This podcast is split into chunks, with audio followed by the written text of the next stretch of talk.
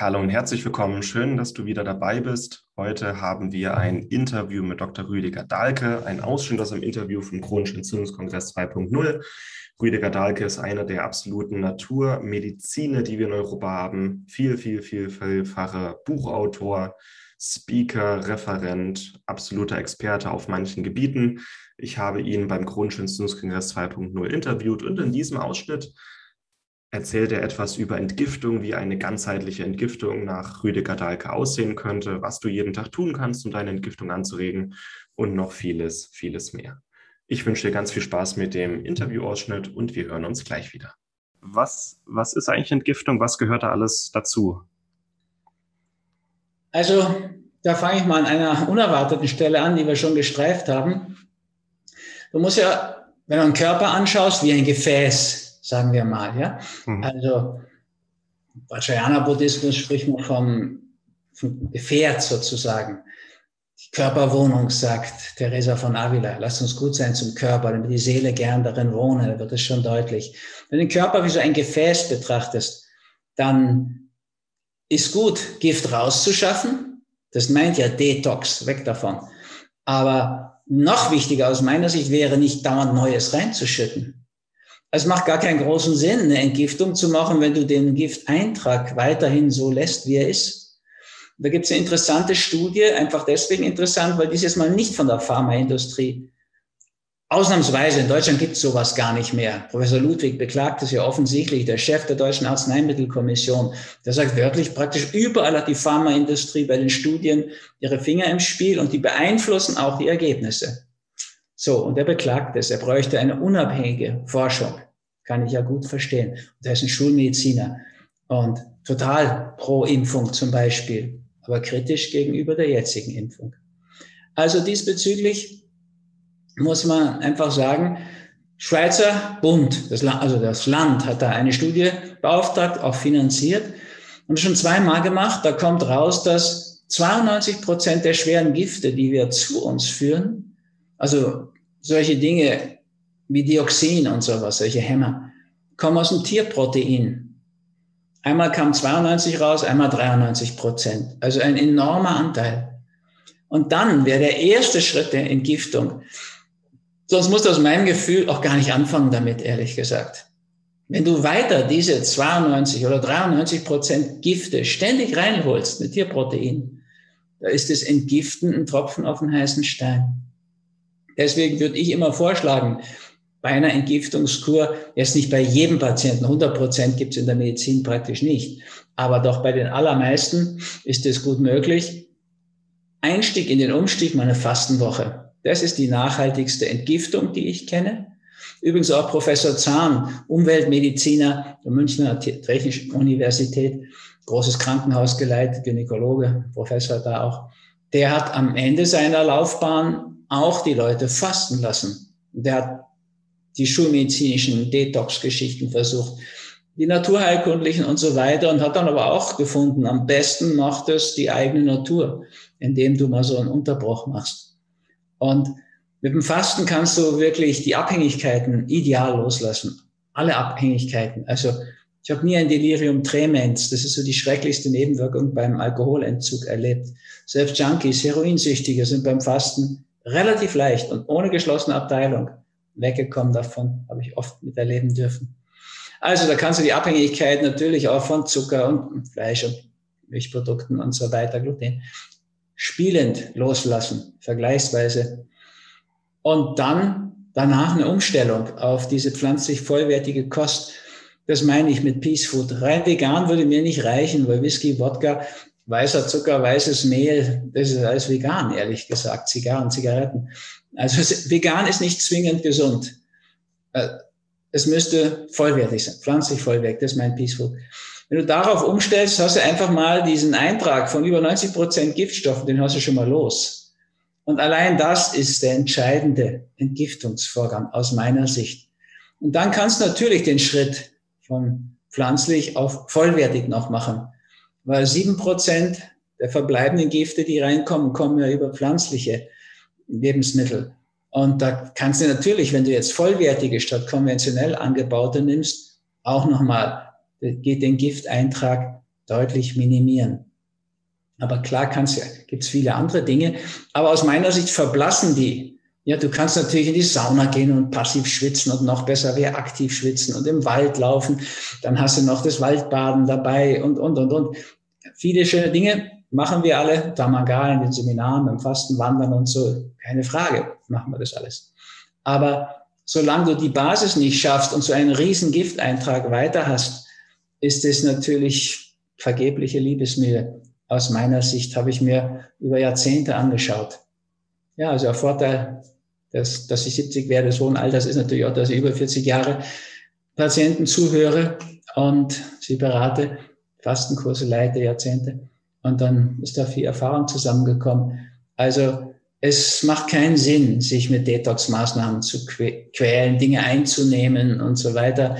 Hat alles seinen Stellenwert, aber solange du die Riesenflut des Giftes weiter reinholst, hat es gar nicht so viel Sinn. Aber dann macht es natürlich schon auch Sinn, dass du zum Beispiel dich bewegst, beim Be Bewegung im Sauerstoffgleichgewicht auch zusammen vor dich hinschwitzt.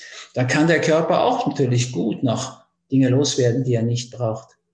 Es gibt ganz natürliche Entgiftungswege. Hildegard von Bingen hat es schon so schön gesagt. Die Periode ist ein natürlicher Aderlass für die Frauen in dieser Zeit zwischen eben Menarche und Menopause. Also erste Periode und Aufhören der Periode haben die Frauen jeden Monat einen Aderlass. Und dann nutzt der Organismus das auch nach Hildegard von Bingen. Und ich habe das, bin kein Gynäkologe, kann das nicht wissenschaftlich begründen.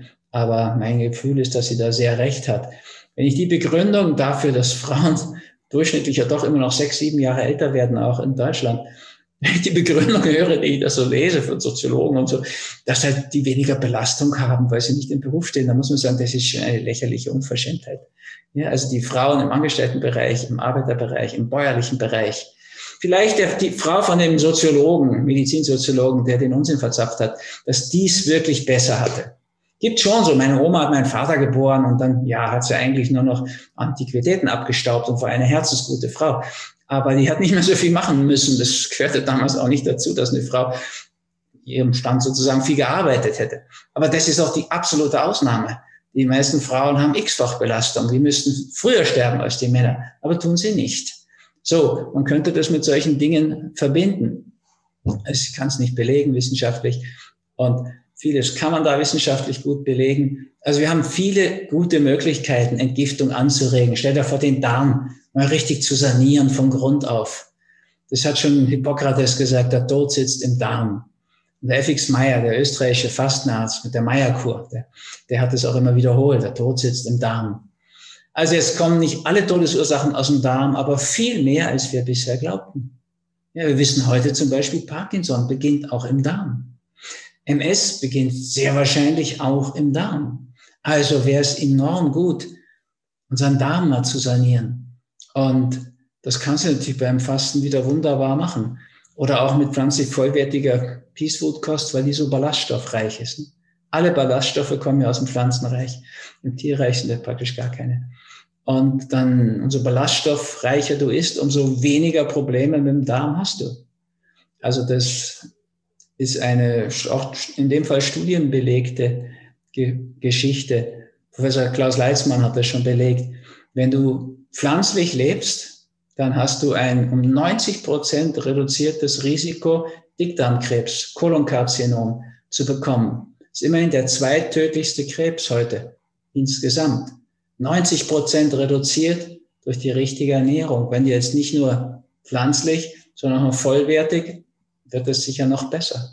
Du reduzierst dein Brustkrebsrisiko als Frau um 50 Prozent, auch nach Klaus Leitzmann aber auch die Männer ihr Prostatakrebsrisiko um 50 Prozent.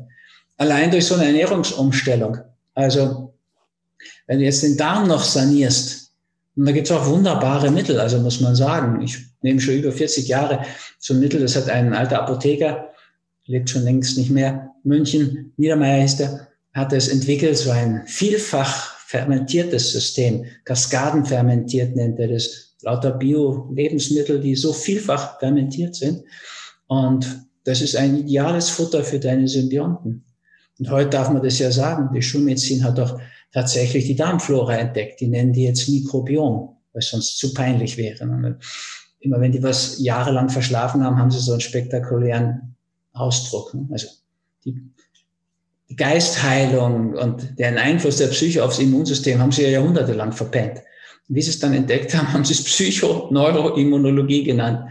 Ich bin heilfroh, dass es das gibt. Und ja, sitzt ein wunderbarer Professor dafür in Innsbruck und so weiter. Toll.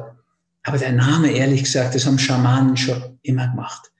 Und ja, das Mikrobiom ist jetzt auch so. Also wir wissen heute, dass wir zehnmal so viel Zellen im Darm haben, also Bakterien, Symbionten, Mitarbeiterinnen, als Zellen überhaupt im Körper. Also wir sind an sich ein Bakterienwesen. Und wenn man die gut nährt und füttert, ja, mit diesem Rechtsregulat von dem Niedermeyer, da kann man das wunderbar machen.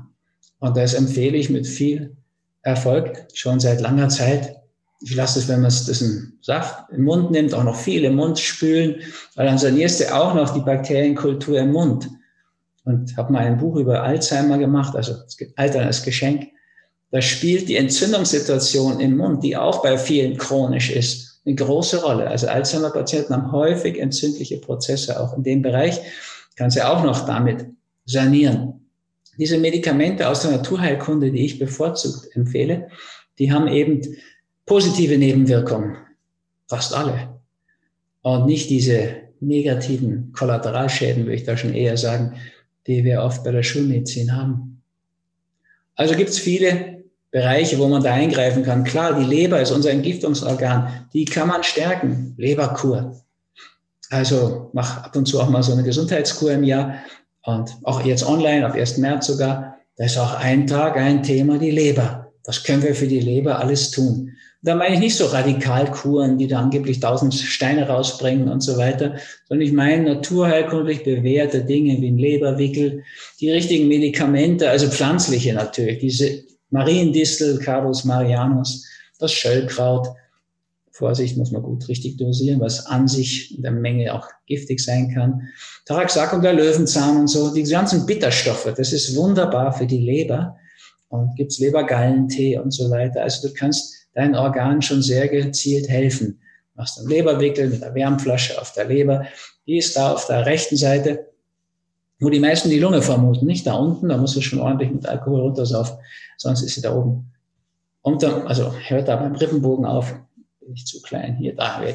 Naja, also gibst die Wärmflasche drauf, Handtuch drunter und dann kannst du Meditation dazu machen, ja, eine Lebermeditation, um die Leber zu stärken in diesen Entgiftungsprozessen. Die kann man auch biochemisch natürlich beschreiben. Also die macht die dann nierengängig, die Stoffe, die sie rausbringen muss, entgiften muss. Da wird dann Glucuronsäure dran gehängt und solche Dinge. Aber das bringt uns ja gar nicht groß weiter. Es reicht eigentlich, dass du gut bist zur Leber, der diese Wärme gibst, die Zuwendung gibst. kannst du auch einfach mit deinen Händen machen, dir selbst Hand auflegen und die Leber gedanklich unterstützt. Beim Fasten ideal, da ist sie sowieso sehr am Arbeiten, ist unser wärmstes Organ. Naja, also da gibt es ein paar. Jetzt merkst du aber schon, die Niere kann ich auch gleich weitermachen. Das sind so Darm, Niere, Leber im Zentrum der Entgiftung. Dummerweise geht die aber auch über die Haut, die Entgiftung. Ne? Also das ist dann nicht so angenehm und kennen viele von der Pubertät her, aber ist auch ein Entgiftungsweg oder auch über den Atem. Also früher hat man beim Fasten immer so einen unguten Atem gehabt, weil man da auch über die Atemluft entgiftet. Heute mit den grünen Smoothies ist das gar kein Problem mehr. Fasten ist heute ein Heimspiel. Verglichen mit den Kuren, die ich vor über 40 Jahren angeleitet habe, muss man sagen, das ist ja heute wirklich, brauchst nicht mal mehr einen Einlauf machen, nimmst diese Aprikose, die so nachhaltig wirklich eine ordentliche Darmreinigung tiefgründig schafft und so. Da haben wir es viel leichter heute. Und das war's mit der heutigen Episode. Ich hoffe, es hat dir gefallen. Wenn du dich gerne für den kostenlosen Chronischen Entzündungskongress 2.0 noch anmelden möchtest, um das ganze Interview und viele weitere spannende Interviews und Live-Fragerunden zu hören, dann kannst du dich jetzt noch dafür anmelden. Die weiteren Infos und die Links zum Chronischen Entzündungskongress 2.0 findest du hier in den Show Notes mit Link sowie auf schnelleinfachgesund.de. Ich wünsche dir noch einen schönen Tag und wenn du möchtest, hören wir uns morgen wieder. Ciao.